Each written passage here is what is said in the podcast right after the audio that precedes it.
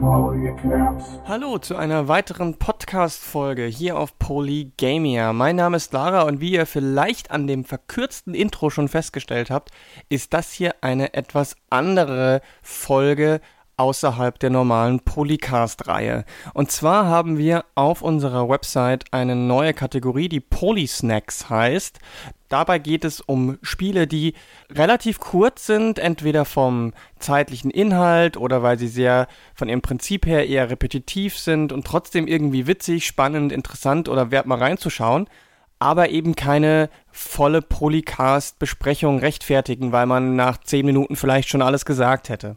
Nun habe ich mir gedacht, okay, es kann ja sein, dass trotzdem Leute sowas gerne lieber hören oder die Leute, die halt den Podcast-Feed ähm, abonnieren, das gar nicht mitkriegen und vielleicht auch keinen Bock haben, Texte zu lesen. Und deswegen habe ich gedacht, dass ich das Ganze jetzt auch einfach mal für euch in einer quasi Audiobook-Version hier kurz für euch erzählen werde mischt man die Arcade-Games Paperboy und Skate or Die und rührt dabei alle erdenklichen 80er-Jahre-Referenzen unter, erhält man The Video Kid. Macht euch auf den Weg durch die Nachbarschaft und zum Ende der Straße, während ihr VHS-Kassetten ausliefert und dabei allem ausweichen müsst, was euch über den Weg läuft. In The Video Kid steuert man eine sehr an Marty McFly erinnernde Figur, die spät dran zu einem Date mit seiner Freundin Jessica ist. Aber bevor man Jessica treffen kann, müssen alle raubkopierten VHS-Kassetten ausgeliefert werden, die man den nachbarschaftlichen Kunden versprochen hat. Also nimmt man seine Tasche, sein Walkman und sein Skateboard und los geht's. Die Steuerung ist einfach. Man fährt automatisch mit konstanter Geschwindigkeit vorwärts und wechselt nur zwischen drei Fahrspuren nach links oder rechts. Ansonsten hat man noch zwei Knöpfe, einen zum Springen und einen zum Werfen der VHS-Kassetten. Klingt einfach, aber genau wie seine spirituellen Großväter ist The Video Cat schwer zu meistern. Ganz im echten Arcade-Stil hat man lediglich einen Versuch. Wenn man von etwas getroffen wird, stürzt man und muss von vorne anfangen. Quasi Oldschool Roguelike. Auf dem Weg zum Ende der Straße punktet man mit coolen Skateboard-Tricks und der Zerstörung von allem, was man mit seinen VHS-Bändern trifft. Zum Glück hat man im Gegensatz zu Paperboy eine Tasche mit unendlichen Bändern und muss unterwegs nicht auffüllen. Es dauert wirklich eine Weile, bis man sich an die Hitboxen der Charaktere und Hindernisse gewöhnt hat. Und manchmal ist die Kombination von ihnen fast unmöglich zu überwinden. Aber die gesammelten Punkte sind nur für die Achievements und Trophies und das Highscore-Board relevant. Man kann aber auch Geld verdienen, indem man Münzen einsammelt und Bänder in die richtigen, rot markierten Briefkästen liefert. Wenn man genug verdient hat, kann man neue Outfits wie Karate Kid, Wolfman oder Arnold Schwarzenegger und einige neue Skateboard-Tricks freischalten.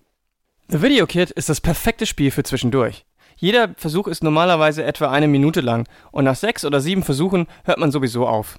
Ein Grund dafür ist die Flutwelle an 80er-Jahre-Referenzen, die im Sekundentakt auf einen hereinprasseln. Es frittiert einem ein bisschen das Gehirn, muss man sagen.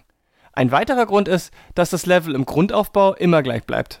Das Einzige, was sich wirklich ändert, sind die Arten und die Anzahl der sich bewegenden Hindernisse. Zum Beispiel gibt es am Anfang immer eine Holzbank an genau der gleichen Stelle.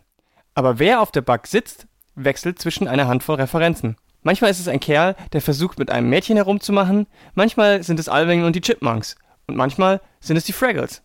Anstatt verschiedene Levels zu haben, wie die unterschiedlichen Tage in Paperboy, bekommt man nur einen einzigen langen Level, der nur immer schwieriger wird, je weiter man vorwärts kommt. Zugegeben, es gibt ein paar kleine Mechaniken, die ein wenig Abwechslung bringen. Wenn man den ikonischen Power Glove einsammelt, wirft man seine VHS-Bänder automatisch ab, Dadurch kann man sich natürlich etwas mehr auf das Springen, Ausweichen und Sammeln von Geld konzentrieren.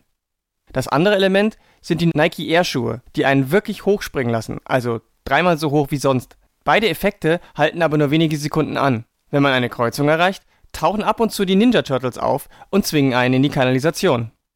Da unten kommt zwar nichts entgegen oder von hinten, aber man hat eine Menge permanente Hindernisse im Weg und muss im genau richtigen Moment die Spur wechseln. Leider gibt es auch da nur zwei Varianten der Abwasserkanäle, sodass man die auch bald auswendig kennt.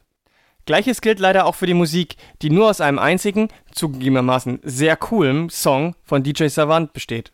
Da die meisten 80er-Jahre-Referenzen jedoch Audio-One-Liner haben, die sich auch noch überlappen, kann man sowieso nicht viel aus der Musik heraushören. Man kann die Musik aber zumindest ausschalten und nur Soundeffekte behalten, um eigene Musik während des Spielens zu hören. Das Hinzufügen weiterer eigener Songs und die Möglichkeit, die Effekte auszuschalten, Oder die Lautstärke zu ändern, wäre schon schön gewesen. So wird alles nach einer Weile etwas nervig. Zumindest kann man die Outfits des Videokits wechseln. Die meisten von ihnen sind relativ schnell erschwinglich und es ist schön, dass sie immerhin eine weibliche Heldin, She-Ra, hinzugefügt haben. Aber es ist eben auch gleichzeitig die teuerste und der Kommentator bezeichnet einen trotzdem weiterhin als er, wenn irgendwelche coolen Sachen gemacht werden. Leider gibt es auch nur drei Skateboard-Tricks zu kaufen und, und, davon kann ich auch immer nur einen auswählen. Das ist ganz schön enttäuschend für ein Skateboard-Spiel. Die Leute hinter dem Spiel, Pixel Trip Studios, sind eine kleine, in Bristol ansässige Indie-Game-Firma, die im Jahr 2015 von Adam Jeffcoat und Vincent Camp gegründet wurde. Beide sind seit einem Jahrzehnt in der Branche und konzentrieren sich zusammen mit dem Spieleentwickler James Alsop auf die Entwicklung von Spielen im Stile alter Arcade-Klassiker, bei denen der kurze und vor allem intensive Spaß im Vordergrund steht. Das ist ihnen mit The Video Code auf jeden Fall gelungen. Es macht sofort gute Laune und ist eine echte Herausforderung. Aber es ist sicher kein Spiel, das man stundenlang am Stück spielen kann. Es fühlt sich ein wenig wie ein gepolischtes Game Jam-Spiel an, das es mit den 80er-Jahren-Referenzen leider auch ein wenig übertreibt. Pixel Trip Studios arbeiten zwar bereits an ihrem nächsten Spiel, aber es wäre großartig, wenn noch weitere Inhalte zu The Video Kit kommen würden. Neue Outfits, Songs oder sogar ein anderer Level würden den Spielspaß und die Videospielbarkeit deutlich erhöhen. Das war's mit dem heutigen Polysnack. Wir hören uns bald wieder mit einer weiteren spannenden Folge des Polycasts hier auf Polygamia. Bis dahin, tschüss. All cast.